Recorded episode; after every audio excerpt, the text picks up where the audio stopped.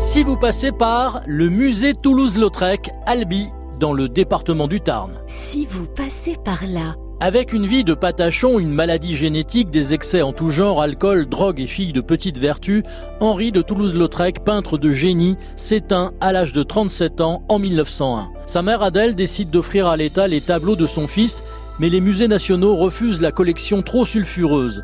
Lautrec a peint son quotidien, ses modèles, des putes, des ivrognes, des paumés et des artistes de cabaret parisiens. La ville d'Albi, qui vient d'hériter de l'ancienne résidence des évêques, à côté de la cathédrale Sainte-Cécile, accepte la collection et le palais de Berby devient le musée Toulouse-Lautrec en 1922. Suivez le guide. La journée est terminée, messieurs, oui. Bonne très bonne. Nous avons eu dans les 250 à 300 visiteurs aujourd'hui.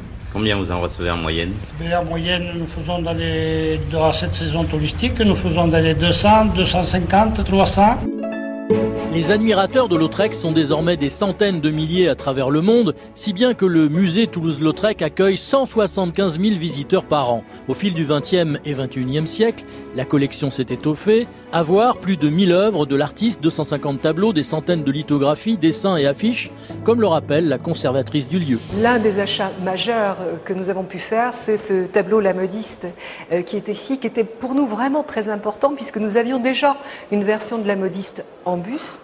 On sait comment Lautrec tourne autour des personnages qui le fascinent, les montre euh, effectivement sous divers angles, mais aussi en buste, de dos, en pied. Pour bien comprendre la peinture de Lautrec et les œuvres exposées à Albi, cette petite histoire, le peintre avait proposé une affiche pour le spectacle d'Yvette Gilbert, chanteuse, actrice et énorme vedette de café-concert en 1900. Celle-ci, en voyant le travail de Lautrec, s'exclama « Mais pour l'amour du ciel, ne me faites pas si atrocement laide !»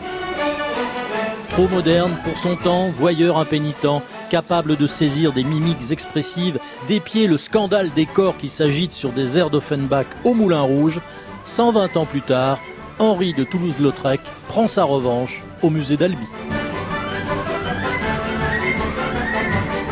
Si vous passez par là.